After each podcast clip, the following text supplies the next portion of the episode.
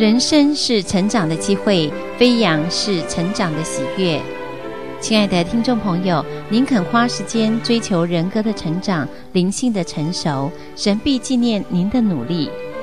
愿神赐福您，人际关系更加美化，与神同行更加亲密，婚姻生活更加丰富，潜能更能充分开发，性格更加圆熟老练，职业生涯更加蒙福。飞扬协会服饰的主要目标是以生活化的传播方式，教育现代人如何实践基督教信仰在日常生活中，使信仰和生活结为一体。我们祈祷飞扬协会所做的一切努力，能帮助基督徒和福音朋友们经验到基督教信仰如何美化人生。现在，我们就来聆听飞扬协会会长李顺长博士分享有关“天衣无缝”第三讲。展开经历，飞跃逆境。我们一起来读以赛亚书六十一章第一节到第三节。主耶和华的灵在我身上，因为耶和华用高高我，叫我传好信息给谦卑的人，差遣我医好伤心的人，报告被掳的得释放，被囚的出监牢，报告耶和华的恩年，安慰一切悲哀的人。赐华冠与锡安悲哀的人代替灰尘，喜乐油代替悲哀，赞美衣代替忧伤之灵，使他们称为公义树，是耶和华所栽的，叫他得荣耀。我们做一个祷告就开讲。天父，感谢你，我们能够继续有所学习，求你施恩同在，差遣你的圣灵做我们的导师，叫我们明白你的话语。如何应用在日常生活当中，使我们蒙福，你的名得着尊荣。奉耶稣的圣名祈祷，阿门。这几堂天衣无缝的讲题，我一再的强调，耶稣的恩惠可以医治创伤的心灵，耶稣的恩惠可以整全破碎的人格。耶稣是大医生，只要来你来到耶稣的面前，信靠他，你的心灵就可以得着完全的医治。即使你曾经是环境之下的牺牲品，你仍然可以靠信仰的力量创造你人生向上的转折。你来信靠耶稣基督。许多人曾经是环境之下的牺牲品，比如说父母离婚，儿女沦落成为吸毒。在美国这里，每一百对婚姻最后有五十对是以离婚收场。儿女在这种破碎家庭环境中长大。没有别的出路，他们以吸毒麻醉自己。毒品的泛滥多少跟家庭破碎有关。许多人沦落成为环境之下的牺牲品，比如说家庭贫穷，子女沦落成为街头混混，因为没有钱读书，又无一技之长，找不到正经的工作，就加入帮派，犯法打架。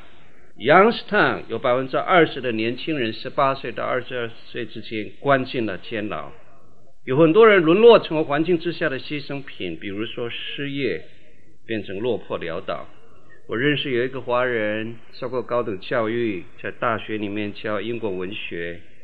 他被学校解聘以后，觉得没有面子，把自己关在家里，不愿意跟别人有社交的活动，怕人家问起说你最近的工作如何，把自己圈在落魄潦倒的领域里。比如说，有人联考名落孙山。从此以后，自信心一蹶不振，变成扶不起的阿斗，患上了严重的自卑情结。也比如说，有人恋爱失败了，他的心灵逐渐扭曲，失恋的愁苦之味把心灵燃烧成为变态的复仇者。Columbus Dispatch 的报纸一九九四年二月二十七号刊载一篇文章，研究犯罪率的成因。南加州大学的 Adrian Raine 教授研究了丹麦哥本哈根大学医学院四千两百六十九名诞生于一九五九年到一九六一年的男婴孩。这项调查追踪了十八年的时间，看谁犯过谋杀、杀人未遂、攻击、强暴等罪。研究的结果很有启发性。这四千多名男婴当中，三点五 percent 的男婴遭遇到生产不顺和母亲拒绝的双重障碍、双重难题。所谓生产不顺，是指倒生和机器助生；所谓母亲拒绝，是指母亲不要这个孩子，本来想要堕胎，或者是把他送到孤儿院去寄养。研究发现，百分之三十点五 percent 的男婴遭遇到双重难题的，他们犯了百分之二十二的罪案。如果这些男婴只有生产不顺，或者是母亲拒绝之中的任何一样，犯罪比率和其他正常人一样。这项报告就推测说，生产不顺可能降低了脑它 function 它的功能，影响到它的智商程度。以致学校成绩不佳，无从找到肯定自我的外在支撑力，加上婴孩时期被母亲所拒绝，所留在潜意识当中的心理伤痕，养成了一种负面的情绪，引爆了攻击性。从这个研究里面，我们可以推测说，一个人所以沦落成为犯罪分子，或者是沦落成为社会问题人物，他下旋的旋梯当中，一共有这七个因素。第一是恶劣的环境形成了负面的情绪，负面的情绪沉淀成为消极的思想，消极的思想魔造成为低落的自我形象，低落的自我形象导致了浪费的潜能，堆积成为扭曲的人格，富有攻击性，看周围的人事物都不顺眼，扭曲的人格导致了被社会所离弃，过一个悲惨的生活。最后过惯了悲惨的生活，接受失败的命运。这下降的旋梯有一种吸力，让人很难逃脱。然而，今天有一个好消息，我所读的圣经以赛亚书六十一章第三节告诉我们：耶和华有能力可以拯救我们，只要信靠他，耶稣基督能够帮助我们重新塑造人格，医治我们的伤痕。刚刚我们所念的圣经这样说。耶和华可以赐华冠代替灰尘，你的生命可以戴上光荣的冠冕，而不是烧成无用的尘埃。我们刚刚所读的圣经说，耶和华可以赐喜乐代替悲哀，你的生命可以充满快乐的音符，而不是沮丧的曲调。只要你来信靠他。刚刚我们所读的圣经说，耶和华可以帮助我们赞美代替忧伤。你的生命可以充满感恩的诗歌，而不是懊恼的叹息。这就是福音的好消息。用现代的语言把这段圣经翻译出来，意思是这样的：你来信靠耶稣基督，创伤的心灵可以得着医治；你的信靠耶稣，被魔鬼所俘虏的锁链折断，全然自由；你来信靠救主，那被黑暗权势所拘禁的，你可以奔向光明，璀璨新生；你来信靠救主。悲哀的人可以得到安慰，重新点燃希望的火花。你可以经验到从前的卑微被现在的尊荣所吞灭，过去的悲哀被今天的喜乐所征服，以往的忧伤被这时的感恩所完全取代。上帝能够引发改变。圣经里面记载路得记一个非常美丽的故事，有一家人从犹大地的伯利恒。搬到邻近的另外一个国家摩亚，夫妻两个人带着两个儿子，娶了当地摩亚的女子。只是当地生活非常艰难，丈夫死了，两个儿子也死了，剩下婆婆带着两个媳妇，其中有一个媳妇名叫路德。在遭遇这些艰苦环境的时刻，我想大部分人的反应都是这样。跟随那年纪大的婆婆还有什么前途呢？我还是回娘家，自己创造自己的前途吧。可是路德从婆婆拿俄米的身上看见基督徒信仰的美丽，所以他下定决心跟随拿俄米。虽然他的心灵被艰苦的环境所磨碎，但是他抓住了上帝作为希望。他从婆婆的身上看见了仁爱、喜乐。和平，这是美德。而有一天，他对罗婆婆拿俄米这样说：“婆婆，你的神就是我的神，你的国就是我的国。你往哪里去，我往哪里去；你住在哪里，我住在那里；你死在哪里，我也死在那里。”当路德讲这几句话，他的内心里面是下定了决心，要跟随婆婆和他所信奉的上帝。结果，婆婆跟路德。拿俄米和路德回到了以色列地伯利恒。路德后来嫁了一个很好的丈夫，叫波阿斯。两个人成为以色列历史上最伟大君王大卫的祖先，生活得很好，充满了幸福跟喜乐。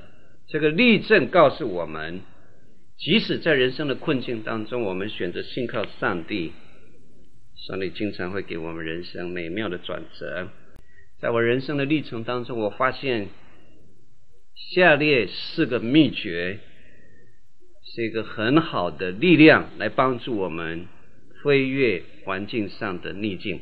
如果你觉得环境对你不公平，那么，请你乘驾补偿定律的翅膀，飞到属灵的高原。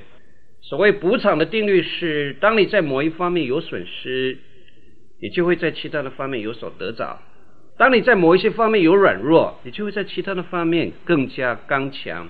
比如说，瞎子的听觉比平常的人格外的敏锐，这就是补场的定律。他把注意力的焦点从视觉转移到听觉。又比如说，又瞎又聋的人，他们的触觉格外的敏锐，所以他把注意力的焦点从视觉跟听觉转移到触觉，这就是补场的定律。如果你在某一些方面有损失，上帝一定帮助你在某一些另外的方面有所丰富的得着。有一本书探索了有关补偿的定律是如何运作的。Victor Gozell 他写了一本书叫《Cradles of Eminence》，叫伟人的摇篮。他曾经研究过历史上三百多位世界名人，比如说爱因斯坦呐、拿破仑呐、海伦凯勒等等，或者罗斯福总统。甘地等等都是世界有名的人物，他得到下列三个结论，这三个结论对我们有丰富的启发性。第一，Victor g o z e l 发现四分之三的人，这些世界伟人，出生是家境贫穷的，家庭破碎的，或是父母霸道，或是双亲占有欲特强，或者是他们被父母拒绝。第二个结论。在八十五个小说家、戏剧家之中，有七十四个；二十个诗人当中有十六个，他们的儿童时代活在父母冷战、吵架的阴影底下。第三个结论，有四分之一的伟人，他们染患了或是瞎，或是聋，或是残障等等的疾病。从这些研究的结论当中，我们可以发现一件事。伟人大部分出生在困难的环境，这就是补偿的定律。所谓补偿的定律就是这样：一个人在某一些方面有所损失，他就把精力转注到另外一个环境，创造出卓越的贡献，把人生的焦点集中在他们可以贡献的地方。似乎这些曾经有过残障、环境困难的伟人，他们的潜意识当中有一种积极的。健康的意志的力量，他们靠着这坚强的意志能力，要创造出另外一番的天地。C.S. Lewis 是个非常有名的小说家、作家、思想家，他写了很多的儿童想象的故事，很多人喜欢看，比如《衣橱的故事》啦。他也写了很多在信仰上非常有深度的书籍。像返璞归真 （Mere Christianity），在过去这几十年的时间当中，在思想界或者是表达跟文字工作，他都有卓越的贡献。最近我读了一本书，可以说是他自己的自传，叫《Surprised by Joy》。在这本书里面，他自己表白为什么他能够成为一个对上帝国度有卓越贡献的人。原来。他生下来的时刻有点小小的残障。我们正常的人，食指、中指、无名指跟小指都有三节，大拇指我们有两节。然而，C.S. 路易斯生下来，他的大拇指就只有一节，因此他要用手来掌握工具是非常困难的，因为他的大拇指只有一节。所以他看见其他的小朋友劳作可以做得很好，美术可以做得很好，握笔可以握得很好，做事情很容易，他却没有办法抓工具，没有办法完成工作，产生了非常严重的自卑心理。他唯一的出路是什么呢？躲在他家的阁楼里，仔细的读书、默想、发展他的智力。他把他的精力投资在阅读跟写作，所以在青年时代在这方面就崭出头角。后来演变成为一个基督教非常伟大的思想家、儿童小说的作家，也是一个神学家。可以说，C.S. 路易斯他的成就，是因为他在环境中遭遇到困难，因为他的大拇指只有一节。每一个人如果学习使用补偿的定律，在哪一方面有所损失，我们相信我们会在其他的方面有所得着。你在某一方面有所软弱，你就会在其他的方面更加刚强。上帝总是在某一方面会给你奇妙的恩惠，你就有机会在某一些方面把注意力、时间跟精力集中在一些特定的方向，对人类社会跟上帝的国有所贡献。三十年前，当我刚刚开始学习做传道的时刻，我加入了一个学生工作的团体，跟我一起加入的还有其他几位年轻的传道人。当时比我们更资深的这些传道，他帮助了许许多多我周围的人，但我不知道为什么这位资深的传道没有看上我，所以并没有花时间跟力量栽培我。然而这个。可以说是我的困难，也是可以说是我的祝福，因为没有一个人一天到晚盯着我，反而培养出我自己对圣经的理解、传道的风格，能够独树一格。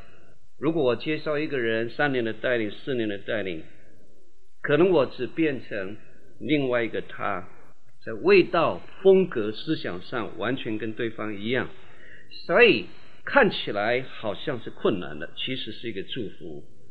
让我们用这个眼光来面对人生。因此，请你凭着信心驾驭上帝应许的圣经节，把你的翅膀展开来，让逆风可以衬托你飞向属天的高原，飞向蓝天白云。请你记下这三节圣经。格林的后书十二章九节这样说。上帝的能力在人的软弱上显得完全。这里有一个对比：软弱跟完全。上帝的能力在人的软弱上显得完全。格林的后书十二章十节这样说：“我什么时候软弱，就什么时候刚强。”这里有一个对比：软弱跟刚强。你可以什么时候软弱，就什么时候刚强。诗篇三十篇第五节这样说：“一宿虽然有哭泣，早晨便必欢呼。”这里另外一个对比：哭泣跟欢呼。昨天晚上是哭泣，今天我可以经验到在上帝里面的欢呼。从这些对比当中，我们可以理解宇宙运行的法则。就逆境经常是上帝的祝福。因此，请你学习第一个秘诀：运用补偿的定律，展开上帝应许的经意，飞向蓝天白云。第二个秘诀。请你相信，苦难是上帝化妆的祝福。你有这信心，你就能够用积极的态度来面对人生的挑战。你的苦难是上帝化妆的祝福。中国古代的思想家这样说，这意义是跟我们圣经里面所讲的是一致的。他说：“天将降大任于斯人也，必先劳其筋骨，苦其心志，饿其体肤，空乏其身。”行拂乱其所为，这个人经过考验以后，他的品德跟行为走得纯正，那么他就有机会在历史当中成为卓越有贡献的人物。所以你看，历史上的伟人，绝大部分是从逆境挣扎出来的。把他关进监牢，本人约翰写出天路历程；把他埋入伏击山谷雪堆里，华盛顿站起来成为美国国父。把他生在贫寒的农庄，林肯力争上游，名垂青史；用小儿麻痹症打击他。罗斯福总统打赢了第二次世界大战，把他烧成二级火伤。库尼汉成为英里世界纪录保持者。史泰尔龙，贝多芬写下了不朽的交响乐，把他生在被歧视的黑人之家。Book。挺身成为划时代的教育家，替他戴上弱智的帽子。爱因斯坦写出了相对论。你看，不管是本人约翰·华盛顿、林肯、罗斯福、贝多芬，或者是爱因斯坦，他们都曾经经过非常困难的环境。爱因斯坦的小学老师有一天坦白地告诉他说：“你没有什么前途。”但爱因斯坦拒绝这环境上的困难，努力的自己自修、读书、研究。他所写出来的相对论，提供了人类对时间、空间、物质、能量一个崭新的理解。为什么大部分的伟人都是在困难的环境里面长成的呢？因为一个人在顺利的环境，他不需要努力，他就可以享受。因此，他的品德、品质、人生的品质 （character） 当中，缺乏一种克服困难的毅力跟斗志。就是人生要做伟大的事，一定要经过困难。缺乏这种毅力跟斗志的人，他们不可能在人生走出了一番的天地。所以，请你为逆境感谢神，那是你的机会；请你为困难感谢神，那是你的祝福。请你用积极的态度来面对人生当中的挑战。你活在逆境当中吗？请你看隐藏在逆境当中的十大祝福。困难是驱迫我来依靠上帝的催化剂。格林的后书一章九节。保罗说：“我在小亚细亚被压太重，力不能胜，甚至连活命的指望都断绝。叫我学习不靠自己，只靠叫死人复活的神。越是困难的环境，我们越能够经历上帝奇妙的恩惠。逆境呢，是启动我内在潜能的激素；贫穷呢，是引发我追求属灵丰富的动力。路加福音六章二十节说：贫穷的人有福了，因为天国是你们的。”挫折呢，是培养我谦卑这品质的温室；思念呢，是教导我感情成熟的历程；软弱呢，是学会体恤别人的基础；失败呢，是迈向将来成功的踏脚石；疾病呢，是人生乐曲中美丽的休止符；苦难呢，是熬炼美丽品德的展颜所。因为患难生忍耐，忍耐生老练。老练生出盼望，创伤呢，是经历主天医治的通行证。如果在你成长过程当中你有困难，我要恭喜你，你会有很好的机会在属灵方面成为一个非常卓越的、对上帝有贡献的人。所以逆风是老鹰飞上高天的助力，而不是阻力。你玩过风筝吗？没有风能不能放风筝？没有线，能不能把风筝放得更高更远？越是强风，风筝越有机会飞得高，飞得远。所以逆境是君子成才的养成所，而不是殡葬场。边挺博士发现了英速林，他的实验室设备简陋，财务拮据，他的诊所医务萧条。门口罗雀，然而他所找到的胰岛素拯救了许多人的生命，为他赢得了诺贝尔奖。如果边庭博士的诊所业务鼎盛，病人多如过江之鲫，他的财务力量雄厚，他的成就将会何等大的不同呢？绝对不同。边庭不会发现英速林的。边庭出生在加拿大龙家。做完医学训练以后，留在一所多伦多的儿童医院里面担任外科医生。因为雄心的催促，他辞去了收入稳定的工作，自行在安大略省的小乡开了一个诊所。开业三十天，只来了一个病人，他被迫在附近一所医学院里面担任药物学的讲师。一九二零年十月三十号。院方指派他讲解糖尿病。在预备讲稿时，边挺阅读了一篇有关胰脏的报告。他仔细的研读，如获至宝，兴奋到当夜难以入眠。他获知胰脏除了分泌消化液之外，它表面的小细胞还分泌一点神秘的物质。所以边挺向校方请求拨款进行实验。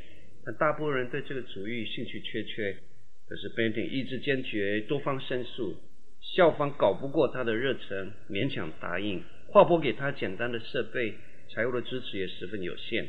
当时边庭所拥有的只是一个新的主意，有关实验该如何进行的细节，最多只是一些模糊的概念。两年后，边庭成功地分离了胰岛素，发表论文。第二年，他获得诺贝尔奖。他的发现是糖尿病患者的最佳福音。他所走过的路带给后代的人极美的灵感。一无萧条，为了生计，他被迫任教。因为任教而阅读论文，因为阅读论文而发现了英速灵。我们相信这一切都有上帝最美好的安排。环境不顺利，反而可以引进了伟大的创意；贫穷反而可以点燃了生命的潜能。时运不济，反倒成为伟大发明的催化剂。你的船被狂风吹离了航道吗？你很可能反倒了发现水平线之外的新大陆。所以，你觉得环境对你不公平吗？第一，请你乘驾补偿定律的翅膀，飞上蓝天白云。第二，请你相信苦难是上帝化妆的祝福。第三。请你坚持积极的态度来面对人生的挑战。二十世纪有关心灵能力最伟大的发现是，一个人只要他改变他的态度，他可以改变他的人生。再听一次，一个人只要改变他的态度，他可以改变他的人生。因此，决定人生的不是智商，不是机会，而是态度。你心里的态度是两种世界的分水岭。发明汽车大量生产线的亨利·福特讲过一句有名的话，他是这样说：“不管你认为你会成功，或者你会失败，你总是对的。”这是重要的人生哲学跟真理。换句话说，外在的环境会跟你的内心互相呼应。我把亨利·福特的这句话推演成为下列这六个句子：你认为你是输家，你是对的；你认为你是赢家，你也是对的。你认为不可能，你是对的；你认为可能，你也是对的；你认为你能得胜，你是对的；你认为你会失败，你是对的。你的外在环境会和你的内在态度互相呼应。决定人生的不在乎智商，不在乎智慧，最重要的是在乎我们人生的态度。所以，生命的冠冕最终花落谁家呢？强者智者不一定能够夺得桂冠。但生活态度积极的人，最终能够夺魁；能够坚持到底的人，有机会发展成为赢家；拥有情绪上乐观力量的人，他能够战胜困难；拥有积极乐观的人，他们有比较好的机会在人生奋斗成功。人生的态度，我讲一个比喻，你可以了解一个人的心态如何成为两种世界的分水岭。比如说，我们打高尔夫球或者是剪草，用的是同样肌肉。当我们在打高尔夫球的时候，心情轻松愉快，觉得非常享受；我们在剪草的时刻，内心里面苦不堪言，情绪沮丧，因为觉得这是迫不得已的动作。为什么打高尔夫球跟剪草用的是同样的肌肉，但是心情不同呢？主要在乎我们内心的态度。我们把一个看成是娱乐，把另外一个看成是苦差事。如果我们能够转换心态，把剪草当作是一个运动娱乐，你就能够发现一种快乐隐含在其中。比如玩桥牌用的是同样的脑力，你写公司报告用的也是同样的脑力。玩桥牌的时刻，你觉得是享受，是娱乐，很喜欢；写公司报告的时刻，觉得苦不堪言。硬要把里面的东西炸出来，要加班。事实上，玩桥牌跟写公司报告所运用的是同样的脑力，但造成心灵感觉完全不同的是在乎我们内在的态度。如果我们把写公司报告当作是我们开发自己、发表自己很好的机会，你就能够在其中找到了一种快乐、温暖跟温情。因此，让我们锻炼用积极的眼光。态度来面对人生的挑战。你看，竞争是一种你死我活的斗兽场，你就胃溃疡；然而，你若看竞争是一种催化我进步的动力，你就能够欣然接受。你看变化是丧失了安定，你就咒诅抗拒；你看变化是创造了新鲜，你就祝福迎接；你看困难是一种障碍，你就低沉丧志；你看困难是一种挑战，你就进取向前；你看软弱是一种自己的缺点，你就泄气；你看软弱是一种依靠上帝大能的机会，你就感恩。你看冲突是对方故意向我挑衅，你就生气发怒；你看冲突是促进我沟通技巧的催化剂，你就宁静平和；你看失败是人生旅程的沉重打击，你就沮丧；你看失败是迈向成功的踏脚石，你就喜乐。一件事情总有两面，学习用乐观的态度、积极的视观来看人生的逆境。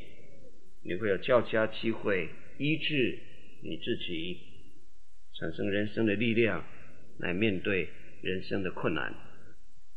一件事情总有两面，消极的人看见了人生的逆境，给予了负面的解释，使自己情绪低沉，没有力量面对人生。积极的人看见了逆境，用正面的眼光来解释它的含义，引发了正确的情绪。来迎接人生的挑战跟机会。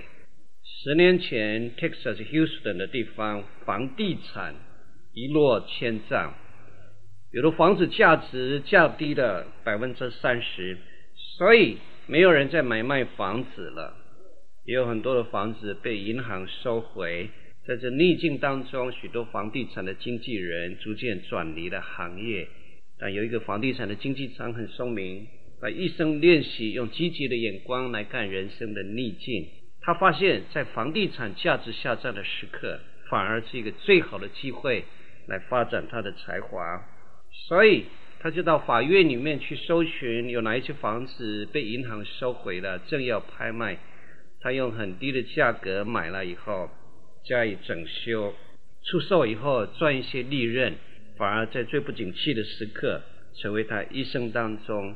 他工作上最好的转机跟机会，一个人拥有积极的视观，也有积极的态度，就能够在逆境当中寻找到最好的机会。第四个秘诀是运用行动的造势力量，行动能够创造感觉，行动也能够制造情绪和力量。如果你坚持用积极的行动来带出美好的结果，那么最终你的情绪是会跟上来的。输家在万里晴空中微小片云而居上，丧失了人生的力量。凡人在心情愉悦时集结高歌，赢家在逆境当中引抗歌颂，带动愉快的心情。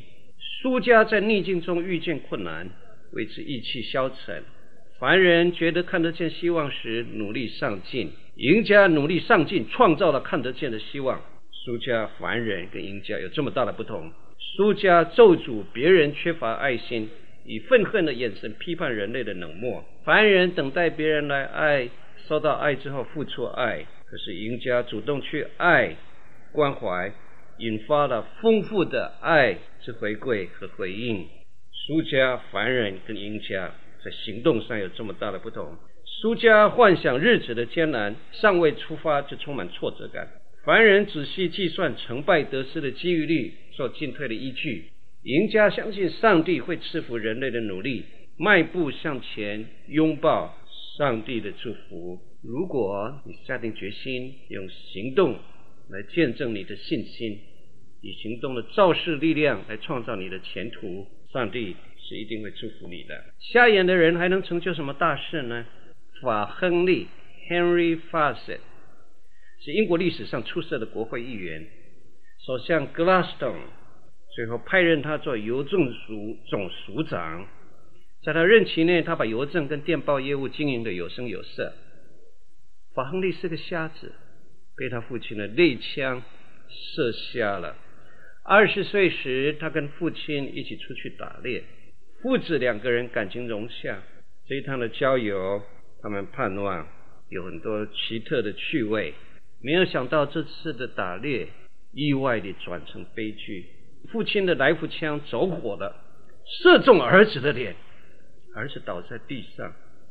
等父亲把这年轻人扶起来的时刻，他的脸上都是血迹。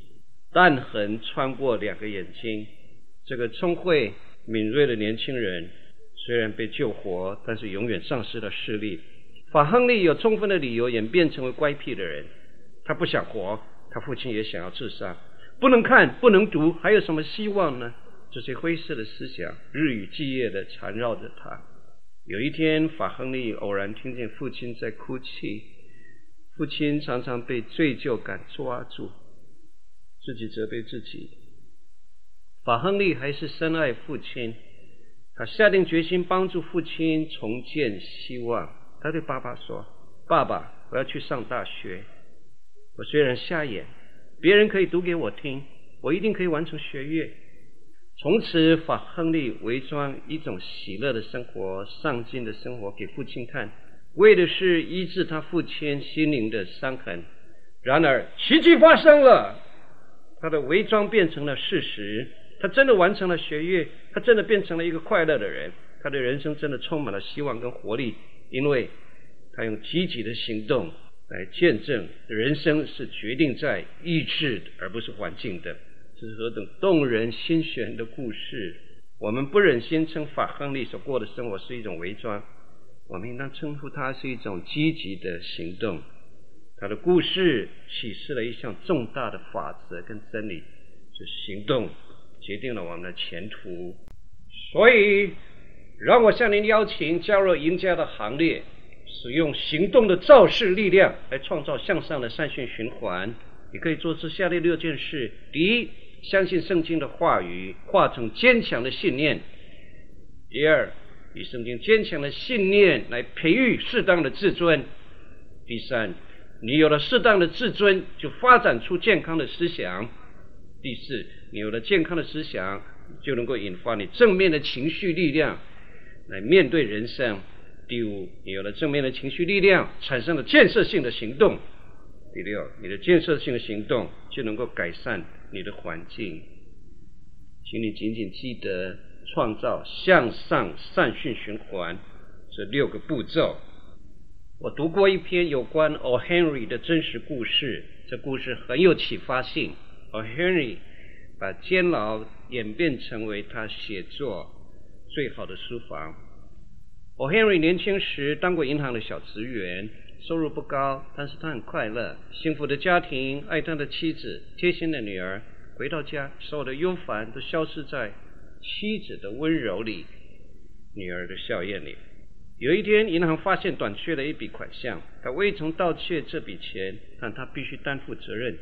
警方来搜捕，他被迫抛妻别女，离家出走。逃亡时，连跟妻子说声再见都来不及。他隐姓埋名在中南美洲流浪，品尝人生的各种滋味，看遍了人间的欢笑与眼泪。有一天，他得到消息，妻子病了，而且病得很重。流浪的生涯虽然改变了他皮肤上的皱纹，却侵蚀不了他对妻子的爱情。于是他冒险回家，垂危的妻子见了他最后一面，满足地咽下最后一口气。牧师为死者祈祷，尚未结束，警察就出现，将他逮捕入狱，编号三四六二七。在监牢这样的地方，不需要名字，吃饭叫的是号码，求事属于这个号码。狱友不知道他的真名。大家管叫他三四六二七。他在监牢中度过了漫长的三年，然而他把人生的逆境转换成为人生的祝福。他被困于牢房，但心灵驰骋于蓝天。他与外界隔绝，但心思接通了广大的灵感泉源。他的活动被限制，但注意力反而交集于小说的情节。他的自由被剥夺，但创作力反而激荡成为奔流的江河。他下定决心拒绝向命运屈服，他下定决心要将咒诅化成祝福，将逆风转变成为助力，将失望转化成为希望。他最后成功地将囚牢化成写作的书房。他先写了几个圣诞故事，花了一些稿费。拜托有人送礼物给他孤苦的女儿。后来他又写了许多其他小说，许多读过他短篇故事的人，一读他的作品就入了迷。他的小说比较温馨，富生活上的真实感，把情节的变化曲折，用文学的笔法把它描绘得淋漓尽致，结局总是出人意外。他把他中南美洲流浪的无情岁月画成感人的有情天地。三四六二七号犯人的投稿，出版商喜欢出版，读者爱读。他从来不露脸，由他的朋友转交稿件，文件最后署名 O. Henry。出狱以后，他成了非常有名的作家。你看，一个有积极态度的人，可以将叹息化成欢呼，将囚牢化成书房。将悲情岁月化成小说情节，将咒诅化成祝福。所以，请你抬起头来，挺起胸来，以积极的态度来面对你过去人生的历程。背诵下列这七点基督徒信仰的宣言，赢家的信仰宣言。你有很好的机会让这七点信念沉淀进入你的潜意识当中。来建立你健康的自我形象，来使你对成功的机会拥有比较高的敏感度，来使你用积极的行动来开发你的前途。每一天两次，你反复的背诵它，直到它进入你的潜意识当中，调整你健康的自我形象，带出你积极的行动，你一定能够创造前途。每一天你要说第一。我是上帝尊贵的儿女。第二，我人生的目的是为了荣耀神。第三，天生我材必有用。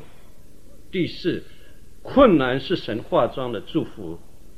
第五，每一天都是我成长的机会。第六，有神帮助我，谁能抵挡我呢？第七，在信的人凡事都能。这七个信念都是简单的，都是正面的，都是积极的。如果我们真实的相信它，它会从你的意识当中逐渐进入你的潜意识。你的潜意识一旦接受它，就能够调整你的思想、态度、行为、动作，来迎向未来光明的前途。人与人中间的差距常常不是智力的，而是态度的。一念之差划分了高下，赢家输家只在乎一点小小的差异，就是生活的态度，是怀疑呢，还是信心？是消极呢，还是积极？即使环境对你不公平，但你仍然可以运用积极信仰的力量，来为自己创造美好的前途。我们用这个生命的十章来作为结束。除去小溪中的石头，清溪就不再潺潺拥唱；除去人生中的低调，生命就不再拥有乐章；除去大海中的季风，海洋只剩下沉寂、死亡；除去高山上的雷雨，山域就不再青翠、苍绿。如果你人生的小溪有许多的石头，那是你潺潺歌唱的机会。如果你人生的乐曲当中有低调，那是你把它写成乐章最好的契机。如果你人生的海洋有季风，那么扬起帆来，奔向遥远的地平线。如果你人生的高原上有雷雨，那么迎接你可能所拥有的青翠、苍绿的机会。患难生出忍耐，忍耐生出老练。老练生出盼望，盼望不至于羞耻。这是圣经所给予我们的名言。我来邀请你，用积极的态度来迎接人生的困难，那是你最好的人生机会。愿上帝祝福你。我们一起祷告。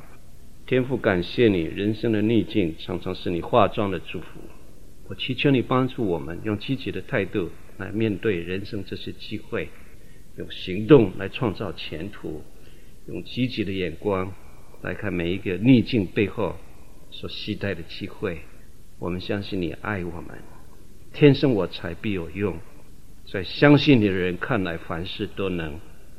这一切结合起来，可以在我们里面产生巨大信仰的力量，来迎接每一天成长的机会和未来的祝福。求你听我们祷告，奉耶稣基督的圣名祈求，阿门。